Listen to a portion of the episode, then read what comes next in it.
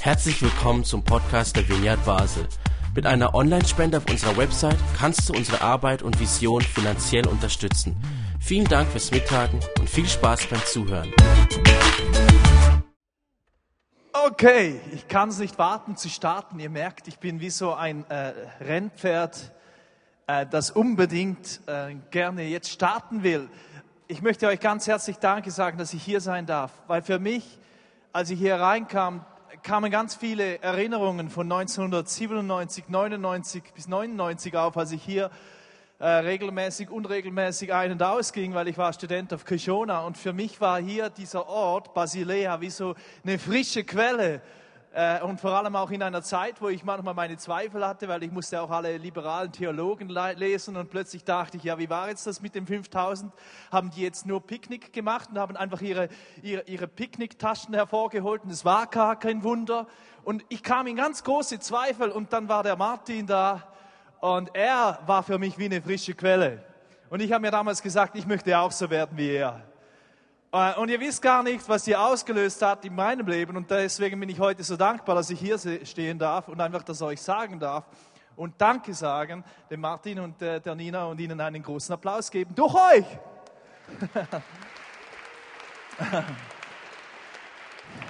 Alles wird gut. Das ist eure Serie, die ihr jetzt startet. Gutes tun. Und deswegen, ich möchte euch mitnehmen auf eine Reise. Und ich hoffe, äh, ich kann euch so mitnehmen, dass ihr sagt, jawohl, ich möchte das auch. Ich möchte da mit dabei sein. Wer von euch wandert sehr gerne? Okay, gibt es auch von euch solche, die 2000er, 3000er bezwingen? Okay, vielleicht wisst ihr das. Ich habe es mir sagen lassen. Es gibt ja diese SAC-Hütten, diese schweizerische Alpenclub-Hütten. Und oft ist es so, dass bevor dann der Anstieg zum Gipfel kommt, dann stärkt man sich nochmals in diesen SAC-Hütten. Man äh, isst vielleicht Fondue, trinkt noch ein Bierchen oder äh, sogar noch ein bisschen Wein und man hat einen Spaß, man, man jast, da spielt noch einer Klavier, Piano, es ist eine super Stimmung. Doch irgendwann kommt der Bergführer und sagt, hey komm, lass uns jetzt hochgehen auf den Gipfel. Und die einen sagen, ja, es ist so schön warm. Ha, jetzt haben wir gerade so Spaß, jetzt haben wir gerade so Gemeinschaft. Geht ihr schon mal voraus? Und die, die vorausgehen, die gehen dann wirklich zum Gipfel und die anderen sagen, ja, komm, lass uns lieber hier bleiben. Dann wird es 4 Uhr, 5 Uhr morgens und dann gehen sie so mit einem Kater dann ins Bett. Vielleicht seid ihr heute hier und ihr möchtet auch den Gipfel bezwingen. Aber aus irgendeinem Grund habt ihr aufgehört, an diese Vision zu glauben, dass der Gipfel erreichbar ist dass man durch Anstrengung diesen Gipfel erreichen kann. Und heute stehe ich eigentlich hier, um euch zu sagen, hey Leute, äh, es ist möglich mit der Kraft Gottes. Fangt nicht an, irgendwie eure, eure Vision des Lebens zu verlieren und denkt nicht, ja, okay, wahrscheinlich kann ich das nicht mehr, ich bin jetzt schon zu alt oder ich habe schon zu viele Energie verbraucht oder sind Dinge in meinem Leben passiert, äh, die so dramatisch sind, ich glaube, es geht nicht mehr, wo ihr vielleicht sagt, ich bin geschieden oder ich, ich habe das oder das erlebt in meinem Leben, ganz dramatische Dinge, wo ihr sagt, es ist nicht mehr möglich. Und ich möchte euch heute sagen, es ist möglich mit der Kraft von Gott, weil unser Leben ist so wertvoll. Und ich möchte euch eine Stelle vorlesen aus Jakobus 4, 14. Nun aber zu euch, die ihr sagt, heute oder morgen werden wir in die und die Stadt reisen. Dort werden wir ein Jahr lang Geschäfte machen und viel Geld verdienen. Woher wisst ihr denn, was morgen sein wird? Was ist euer Leben? Es gleicht einem Dampfwölkchen, das aufsteht, aufsteigt und sich sogleich wieder auflöst. Im Griechischen heißt es, es ist ein, ein Dampfwölkchen, ein Atmis, Atmis gar este. Also ihr seid nur ein Dampfwölkchen. Jetzt muss es noch funktionieren. Es funktioniert. So, so fest sollte es gar nicht funktionieren, sondern so sollte es funktionieren. Ja, seht ihr das? Ein Dampfwölkchen. So schnell geht es vorbei. Ihr kommt auf die Welt, geht dann vielleicht in die Grundschule, Primarschule und äh, lernt Leute kennen und äh, die ersten Herausforderungen des Lebens kommen. Ihr, vielleicht entscheidet ihr euch für einen Beruf oder ein Studium und äh, dann äh, verliebt ihr euch und das erste Date und es geht auch vorbei. Dann bekommt ihr Kinder. Eins, zwei, drei, vier, fünf, sechs. Nochmals. Nochmals. Eine Generation kommt, eine Generation geht, eine Generation kommt, eine Generation geht. Und was hier der Halbbruder von Jesus sagte, Jakobus, hey, euer Leben ist nur ein Dampfwölken. Es dauert einen kurzen Moment, wo ihr zusammen etwas erleben könnt und danach ist es vorbei. Und deswegen, heute möchte ich dich äh, ermutigen, wirklich dran zu bleiben, wirklich etwas Signifikantes zu tun mit deinem Leben. Dass ihr aufsteht und sagt, hey, lass uns nicht in der Hütte bleiben. Es ist zwar schön kuschelig hier, aber lass uns auf diesen Gipfel steigen, weil es ist möglich. Und heute geht es darum, wie können wir etwas Bleibendes schaffen, etwas Gutes tun. Jesus hat ja oft Geschichten erzählt. Und vor allem hat er dann eine Geschichte erzählt, wo, wenn er so richtig einen etwas ganz tief erklären wollte. Da kam ein Schriftgelehrter, ein Bibelwissenschaftler, ein Studierter und hat ihn gefragt, denn Jesus, er wollte ihm eine Falle stellen, heißt in Lukas 10, was muss ich tun, Jesus, damit ich das ewige Leben bekommen kann? Und Jesus sagt, ja, aber du bist doch ein Schriftgelehrter, du weißt doch, was in der Schrift steht. Und da sagt er, ja, du sollst den Herrn, deinen Gott lieben. Er wusste alles. Von ganzem Herzen, mit deinem ganzen Gemüt, mit dem ganzen Verstand und deinen Nächsten wie dich selbst. Richtig, sagt Jesus. Du hast die Antwort richtig gesagt. Aber er wollte ihm ja eine Falle stellen und er hat gemerkt, er hat den Jesus noch nicht gepackt. Und Jesus hat gesagt, du, ich erzähle dir eine Geschichte. Er hat ihn ja gefragt, ja, wer ist denn mein Nächster? Weil der Schriftgelehrte wusste nicht, wer mein Nächster ist. Und dann erzählt er ihm eine Geschichte. Und da möchte ich euch jetzt ein bisschen mitnehmen, weil Gutes tun heißt, du schaust hin und nicht weg. Wenn eine Gemeinde wie Basilea hinschaut und nicht weg, dann ist das etwas Gewaltiges für diese Stadt. Wenn ihr der Stadt Bestes sucht, wenn ihr für die, für die Menschen, die in dieser Stadt sind, hinschaut und nicht wegschaut, weil Jesus hatte eine Geschichte erzählt. Er war ein brillanter Geschichtenerzähler. Er sagte in Lukas 10,30, Jesus, Jesus antwortete ihm mit einer Geschichte. Ein Mann wanderte von Jerusalem nach Jericho. Wart ihr schon mal in Jerusalem? Jericho? Da gibt es einen Höhenunterschied von 47 Meter auf äh, 250 Meter unter dem Meeresspiegel, also etwa 1000 Meter äh, Höhenunterschied. Ein Mann wanderte von Jerusalem nach Jericho. Es war sehr felsig, sehr hügelig. Unterwegs wurde er von Räubern überfallen. Das ist die absolut ideale Umgebung, um überfallen zu werden. Sie schlugen ihn zusammen, raubten ihn aus und liefen, ließen ihn halbtot liegen und dann machten sie sich davon. Ich weiß nicht, ob du dich mit dem identifizieren kannst. Auf dem Weg unseres Lebens gibt es Menschen, die halb tot sind. Es gibt Menschen, die, die weinen. Vorhin war ich noch im Park und eine junge Frau, also jung, ja, einfach eine Frau, die jung aussah, hatte, hatte geweint.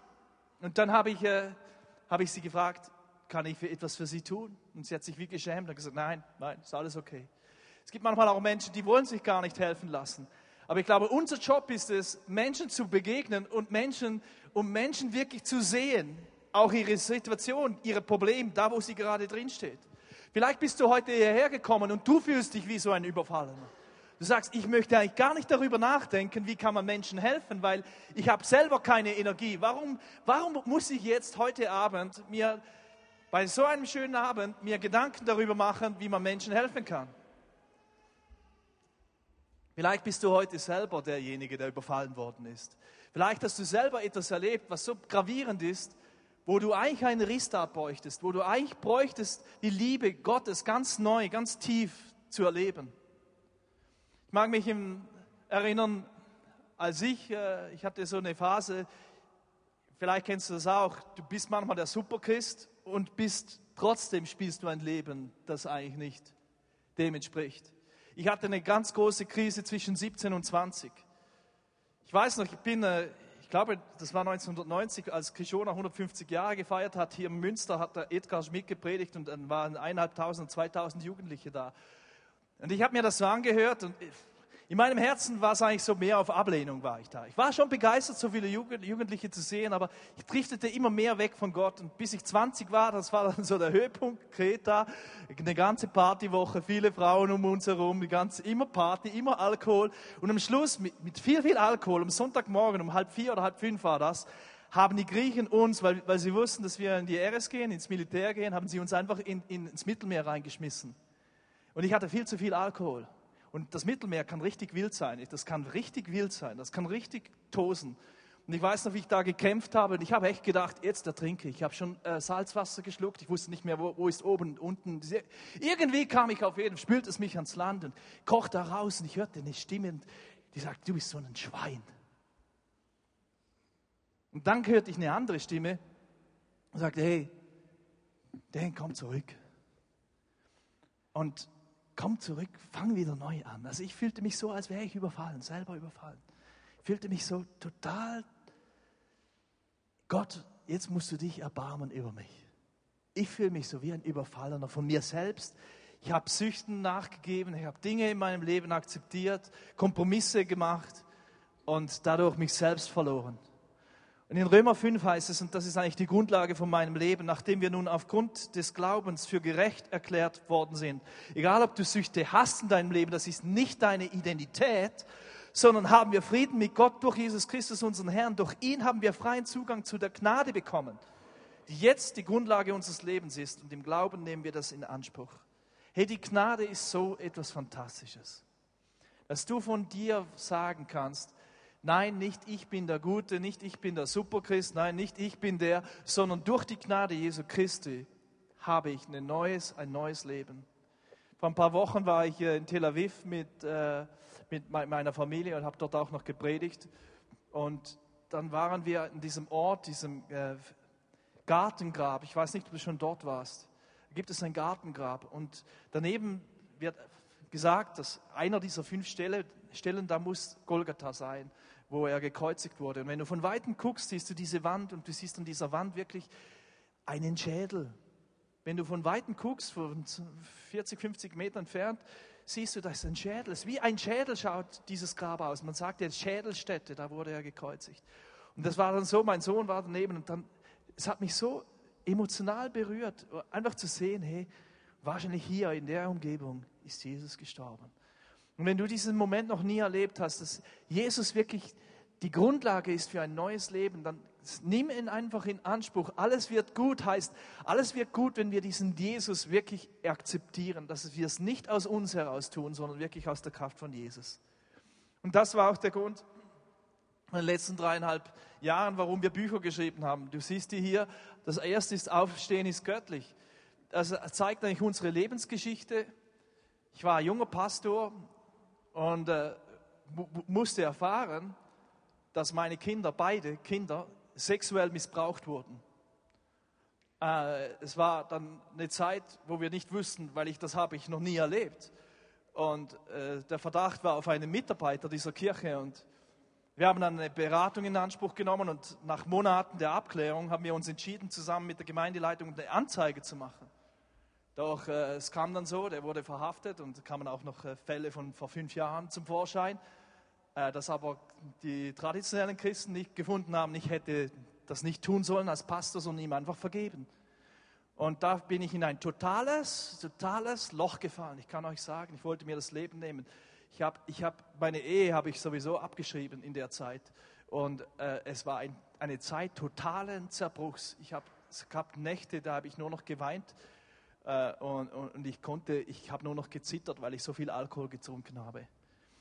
Und vielleicht erlebst du, hast du das auch schon erlebt, dass du wirklich in, äh, in der totalen Misere deines Lebens erlebt hast, es gibt nur noch etwas, es gibt nur noch Jesus. Und das ist der Grund, warum meine Frau, die Karin, dieses Buch geschrieben hat. Ich habe das Buch geschrieben, Du bist die Zukunft. Und dieses Buch ist eine, ein Durchstarterbuch für egal wie alt du bist, um diesen Gipfel zu erreichen, wo du sagst, hey, das sind meine Visionen, das sind Gottes Visionen für mein Leben und die möchte ich um jeden Preis äh, äh, erreichen der Primo, der die Einleitung gemacht hat, der Moderation. Ich habe ihn kennengelernt. Er war Wäscher, hat in der Wäscherei gearbeitet. Und ich hatte immer so viele Kleider und unsere Kleider gingen in die Wäscherei. Nach drei Wochen musste man die abholen, die Kleider. Wenn man das nicht getan hat, dann passierte was mit den Kleidern. Plötzlich habe ich gesehen, der Primo, der trägt meine Kleider. Der sieht, der sieht aus wie ich der sieht ja aus wie ich. Ich sage, hey, schönes Hemd, ich habe auch so eins. Und er sagt, nein, das, sind, das ist nicht, das, sind, das ist nicht, äh, das ist deins. Das ist, ich habe nicht dasselbe gekauft. Und dummerweise habe ich das eine Hemd wieder zurückgefordert, dieses schwarze. Du weißt noch welches. Seidene. Magst du dich noch erinnern? Du kriegst jetzt ganz viele Bücher von mir. Ich möchte das wieder gut machen, weil ich kann nicht über das Gute reden. Du sollst großzügig sein, wenn ich dir das nicht gebe. Hat jemand Geburtstag heute? Nächste Woche? Du kriegst es. Nächste Woche. Martin. Martin, du kriegst es sowieso. Also du kriegst es auch, kannst es holen, oder wie? Wisst du?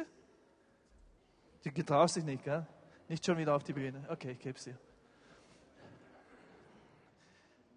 Also einfach, wenn ihr wollt, könnt ihr so Bücher, ich will jetzt nicht die große, das wirkt sonst mega komisch. Aber das eine möchte ich dir nur noch sagen. Das ist Liebe dein Leben jeden Tag. Dieses Buch ist in der fünften Auflage. Das lesen Menschen, die sonst absolut nicht in die Kirche gehen. Wir waren total erstaunt. Und wenn du dieses Buch weiterschenken willst, mach es einfach, weil es hat einen mega Gewinn. Ich wurde vor eineinhalb Jahren nach Frankfurt gerufen. Da war eine Frau, Silberschmiedin, die hatte mit 53 Krebs diagnostiziert bekommen. Die hat sich entschieden, aufgrund dieses Buches in unsere Kirche gekommen, hat nochmals das Übergabegebet gebetet und es war ihr Wunsch, dass ich nochmals zu ihr komme, bevor sie stirbt. Mit 55 lag sie im Sterben. Und ich kam dahin, es war Donnerstagmittag, da waren noch zehn andere Frauen und dann sagte sie, ja, auch die sind alle zum Glauben gekommen. Und ich sage, hey, wow, das ist großartig. Und dann war es einfach so, sie hat gesagt, ich will einfach, dass nochmals betest für mich, weil vorher will ich nicht sterben. Am Freitagmorgen bekomme ich den Anruf, sie ist gestorben. Also es ist so wichtig, dass wir etwas Gutes sehen in der Welt. Weil wenn wir Gutes tun, dann ist es die entscheidende äh, Voraussetzung, dass du bekommst echtes Mitleid. Echtes Mitleid.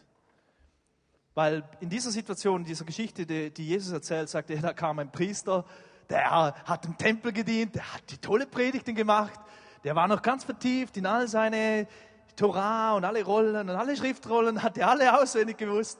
Und dann lief er auch denselben Weg von, von, von Jerusalem nach Jericho. Gefährlich. Und dann hat er gesehen, wow, da ist jetzt einer tatsächlich überfallen worden. Das ist ganz gefährlich in dieser Gegend. Da kann ich gar nichts tun. Die Hoffnung des Ver Verunfallten war, er hat Schritte gehört, er sieht, da kommt ein Priester, er sieht ihn an den Kleidern, das ist der Priester, der wird mir bestimmt helfen. Doch, dumm, dumm, der geht weiter. Hey, und dann kommt ein zweiter, der Levit. Und, und dann denkt oh, der Levit, der hat gelernt, im Tempel zu dienen. Das ist ein typischer Diener. Der wird mir bestimmt helfen. Er hört die Schritte. Er ist ganz außer sich. Er liegt im Blut, er ist überfallen, sein ganzer Körper schmerzt. Er braucht Wasser. Doch auch der. Und er entfernt sich. Seine letzte Hoffnung ist geschwunden. In Jakobus 4,17 heißt es, wer Gelegenheit hat, Gutes zu tun und tut es trotzdem nicht, der wird vor Gott schuldig. In den Geboten, man kann die Gebote halten im Sinne von nicht stehlen, nicht Ehebrechen, äh, nicht Falschzeugnis reden und so weiter. Aber du kannst dich auch schuldig machen, indem du Dinge unterlässt zu tun. Also wenn du auf der Straße bist und jemand, das ist bis heute so, wenn du nicht hilfst, keine Nothilfe machst, wirst du dafür bestraft. Wenn du die Gelegenheit hast, Gutes zu tun und du tust es nicht, machst du dich schuldig. Habe eine krasse Geschichte erlebt vor ein paar Monaten im Winter. Da habe ich plötzlich gemerkt, hey, meine Kinder kommen nicht nach Hause, meine Frau kommt nicht nach Hause, ich war auch Gastredner irgendwo. Und dann kommen sie und erzählen mir eine ganz krasse Geschichte und sagen sie, ja, wie, sagten sie, weißt du, es, es kam eine, es war, es war ein Unfall, oder es ist ein Unfall, wie ein Unfall passiert. Da war jemand mit äh, Sommerreifen unterwegs und blieb hängen auf, der, auf dem Bahnübergang. Und wir waren, sind gerade hier, hier äh, dazu gefahren, es war eine Familie mit mehreren Kindern und mein Sohn hat plötzlich gemerkt, hey, pass auf, hey, du musst da weg mit dem Auto. Ihr müsst aussteigen, hat er gesagt, weil der Zug kommt. Und der sagt, nein, ich will, ich will, ich will das äh, über den Cousin, ich, das, ich, will nicht, dass die Polizei davon erfährt, dass ich mit äh, Sommerreifen rumfahre. Und der, mein Sohn sagt, hey, du musst jetzt anrufen. Er reißt ihm das, das Handy aus, dem, aus den Fingern, ruft die Polizei an und sagt, stoppen Sie den Zug. Die Polizei hat sofort den Zug gestoppt 150 Meter, das ist kein Witz, 150 Meter vor dem Auto. Das Auto steht auf dem Bahnübergang mit den Kindern drin. Stellt euch das vor. Hat dieser Zug gestoppt. Und ich habe gesagt, weißt du was, du hast was ganz Großartiges getan. Du hast wahrscheinlich eine Familie das Leben gerettet. Und ich glaube, das ist unser Job, dass wir wirklich Menschen helfen. So wie der Samariter. Da kam der Samariter, das waren ja die ganz Schrägen, der, der hatte Ausländerblut. Die Samariter haben ihren Konkurrenztempel im, äh, in Garazim aufgebaut. Die Samariter waren die, die hat, man, die hat man geduldet und die Juden sind so an ihnen vorbeigegangen. Samariter? Und dann kommt der Samariter und er hilft. Da kommt einer. Das heißt, da kam einer der verachteten Samariter vorbei. Und als er den Verletzten sah, hat er Mitleid mit ihm. Wenn wir Mitleid haben, dann können wir die Welt verändern. Oder in Römer 12 steht, wer andere ermutigen kann, der nutze diese Gabe. Wer beauftragt ist, die Armen zu versorgen, soll das gerecht und unparteiisch tun. Und wer eine Gemeinde zu leiten hat, der setze sich ganz für sie ein. Und wer Kranke und Alte zu pflegen hat, der soll es gerne tun. Wenn wir das tun, dann werden wir nicht nur ein Hauch sein, weil dann wird etwas Bleibendes aus unserem Leben hervorkommen.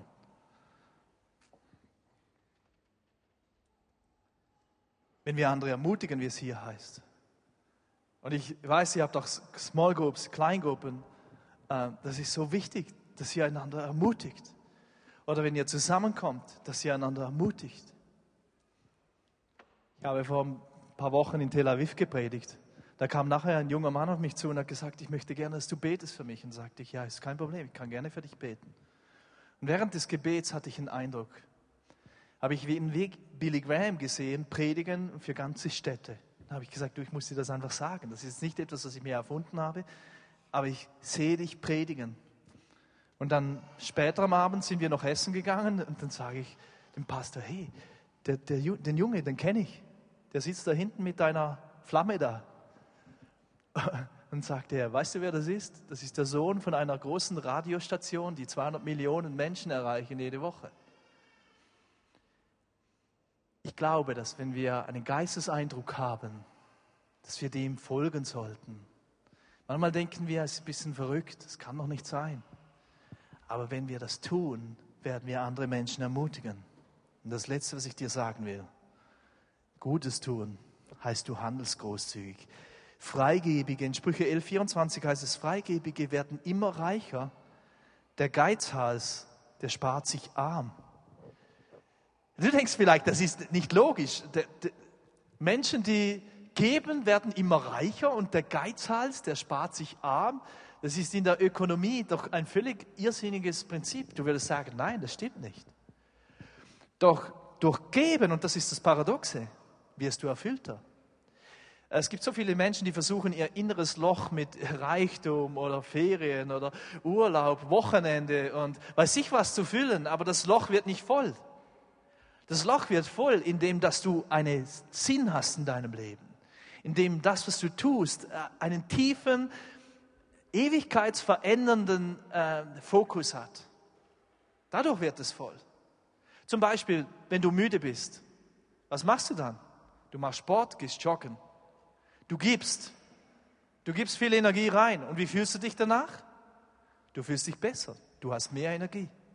Also dieses Prinzip des Gebens finden wir auch in der, in der ähm, physischen oder in diesem physischen äh, Zusammenhang.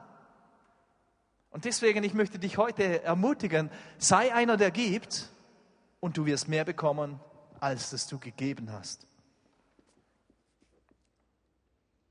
Wurde von einer Stiftung angefragt, in Tansania zu predigen. Und da habe ich in Tansania im März gepredigt und da unter dem Maasai.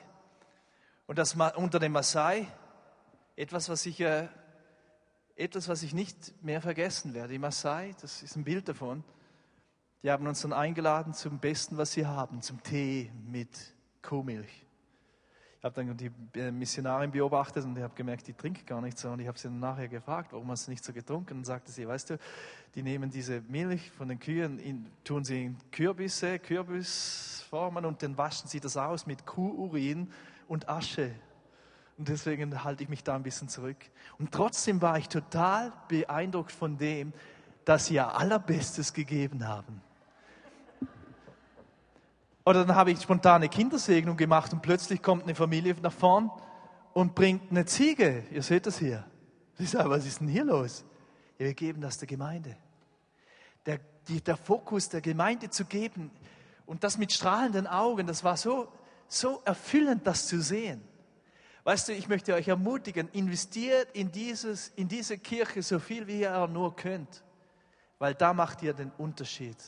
Da macht ihr einen Samariterdienst, weil das ist Reich Gottes. So viele haben hier schon profitiert und ihr macht damit einen unglaublichen Unterschied, den ihr wahrscheinlich unterschätzt. Ihr wisst gar nicht, was ihr alles tut. Weil dort, wo dein Schatz ist, wird auch dein Herz sein. Das ist eine Aussage in die Zukunft. Du musst zuerst investieren und dann wird dein Herz folgen. So genauso, wenn du deine Ehe irgendwie versuchst zu retten, kannst du nicht einfach warten auf den Moment, oh, und jetzt kommt's wieder, die Liebe, sondern du investierst Du fängst wieder an zu walken, mit der Frau zu reden und so weiter. Und dann wird dein Herz folgen, glaub mir. In Lukas 10 heißt es, er beugte sich zu ihm hinunter. Er behandelte seine Wunden mit Öl und Wein, verband sie. Dann hob er ihn auf seinen Reiter und brachte ihn in den nächsten Gasthof, wo er den Kranken besser pflegen und versorgen konnte. Was mir hier auffällt, die Wundheilung wurde mit Öl gemacht, aber die Desinfektion mit Wein. Aber dann war er sehr, sehr großzügig. Wir lesen, als er am nächsten Tag weiterreisen musste, gab er dem Wirt zwei Silberstücke und bat ihn, pflege den Mann gesund. Sollte das Geld nicht reichen, werde ich dir den Rest auf meiner Reise bezahlen. Was meinst du? fragte Jesus den Schriftgelehrten so richtig direkt in die Fresse. Welcher von den dreien hat den Überfallen als Mitmensch gehandelt? Aber hier der Punkt nochmals. Er, er gab ihm zwei Silberstücke, das sind zwei Tageslöhne, zwei Denare. Es waren etwa für Schweizer Verhältnisse 150 bis 400 Schweizer Franken, je nachdem, wie viel er gedient hat. Und davon zwei. Es waren etwa zwischen 300 und 800 Schweizer Franken. Das ist ein Verzicht auf Ferien. Einfach mal investieren in einen Menschen, der jetzt in Not ist. Und wer von den dreien? Wem war er der Nächste? Wer ist unser Nächster? Diese Geschichte hat mein Leben verändert. In der Hinsicht, dass ich die Nächsten nicht nur als meine Familie sehe und sage, die, die Familie sind meine Nächsten, sondern der Nächste ist immer unmittelbar der, der in Not ist. Und ich werde dem zum Nächsten, wenn ich der bin, der offen ist, dem Hilfe anzubieten. Das heißt, Gott hat das größte Opfer gemacht. Er ist uns am nächsten gekommen, am hilfsbereitesten indem er seinen Sohn für mich opferte. Das heißt, er hat mir angeboten, mein Nächster zu sein. Und ich kann auch jemanden Nächster sein, wenn ich helfe, wenn ich mein Leben investiere. Eine allerletzte Geschichte noch. Da höre ich auf, okay? Fall schon von der Bühne her. Und ihr fallt vom, vom da, wo ihr gerade seid. Sagt, Dan, hör auf, es ist Zeit zu schließen. Ich glaube, wenn wir unser Leben investieren, in andere Menschen werden wir einen epochalen Unterschied machen. Ich erzähle dir eine Geschichte von die Ronald Reagan, Reagan eines Tages erzählt hatte von Telemachus. Er sagte, Telemachus hat die Stimme des Heiligen Geistes gehört. Er wurde in Rom, ins, ins Kolosseum von Rom geführt durch den Heiligen Geist. Der Heilige Geist hat gesagt, Telemachus, geh jetzt ins, ins Kolosseum. Telemachus ist gefolgt, ist in den oberen Rängen, hat er Platz genommen. Er hat sich dieses furchtbare, menschenverachtende Schauspiel angeschaut, wo Gladiatoren sich bekämpft haben mit diesen Netzen und sich getötet haben mit Langspießen und Wurfspießen und Kurzspießen und wie auch immer. Auf jeden Fall auf furchtbare Art und Weise. Und dann sieht er sich das Ganze an und er steht auf und er sagt, im Namen Jesu, Stopp dies!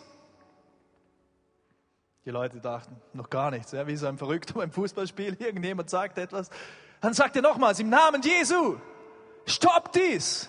Die Leute denken, das ist Teil des Spiels und fangen an zu lachen. Der, der spricht von Jesus. Verrückter Typ.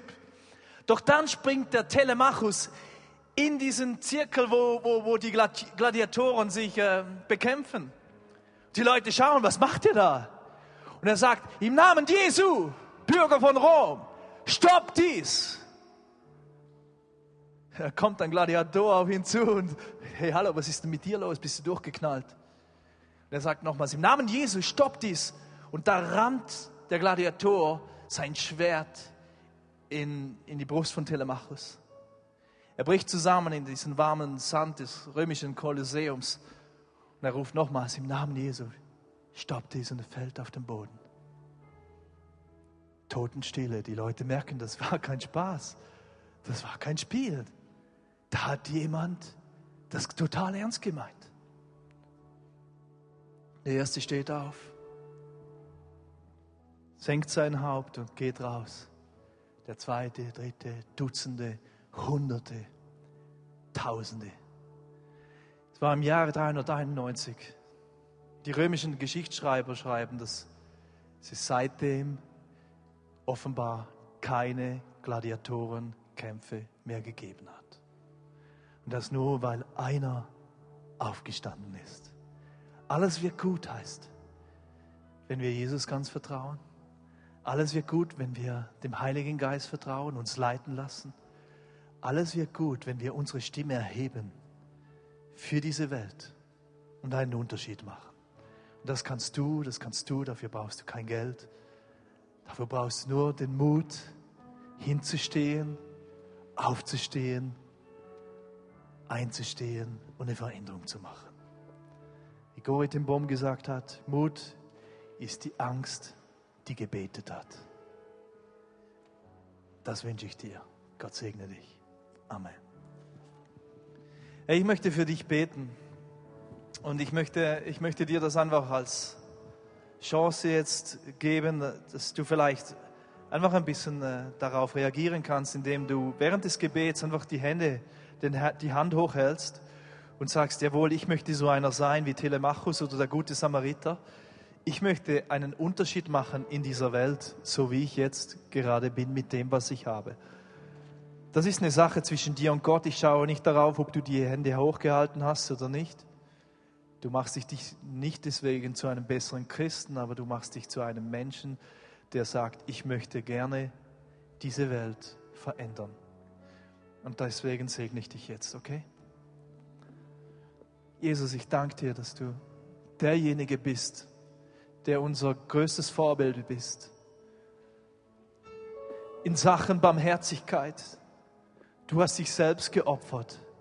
Du bist für uns gestorben. Und wir möchten das einfach dir sagen. Wir lieben dich, wir verehren dich, wir brauchen dich. Und Jesus, wir wollen uns in dich hineinlegen, in deine Gegenwart. Wir wollen sehen, wie du mich jetzt gebrauchst, der jetzt die Hand aufhält, um in dieser Welt einen Unterschied zu machen. Vielleicht bist du heute hier und sagst, ja, ich habe, ich habe eben aufgegeben, diese Vision zu glauben. Ich bin nicht auf den Gipfel. Ich habe diese, diese Vision aufgegeben. Ich bin in dieser SAC-Hütte geblieben. Und so segne ich dich jetzt, der du die Hände aufhältst. Ich segne dich mit Durchhaltewillen. Ich segne dich mit, dem, mit der Kraft des Heiligen Geistes. Der, der Geist Gottes ist ein Geist des Mutes, der Kraft, der Liebe und der Besonnenheit. Und ich segne dich mit diesem Heiligen Geist, dass du diesen Geist hast, bis zum Gipfel zu gehen. Dass du dort, wo du aufgehört hast zu glauben, dass du wieder hergestellt wirst in deiner ganzen Vision, dass du wieder hergestellt wirst, dass du sagst, es macht Sinn, mein Leben, mein Leben macht Sinn und ich möchte einen Unterschied machen, so wie ich gerade bin. Ich segne dich mit, mit allen Ressourcen dieser Welt Gott hat alle Ressourcen dieser Welt und deswegen segne ich dich mit neuen Kanälen, dass Finanzen zu dir fließen, dass äh, Liebe zu dir fließt, dass Friede, Freude, eine, eine tiefe Zufriedenheit zu dir fließt, damit du Menschen wieder dienen kannst. Du sollst nicht aus dem Leeren schöpfen, du sollst aus dem Vollen schöpfen, wenn du Menschen dienst. Zuerst lass dich beschenken, lass dich wirklich beschenken, lass dich eintauchen in diese Gnade Gottes wie so ein trockener Schwamm, sodass du überfließt. Du sollst voll haben, mehr als genug. Gott segne dich. Ich sehe wirklich so wie so ein Becher, der überfließt. Und alles, was überfließt, fließt zu den Menschen. Aber du hast immer voll, du hast immer voll. Und das, was überfließt, fließt zu den Menschen. Es, es fließt. Geb dich nicht zufrieden nur mit ein bisschen voll, sondern wirklich mit Überfluss, mit Überfluss in allem. Gott segne dich, Gott segne dich. Im Namen Jesu. Amen.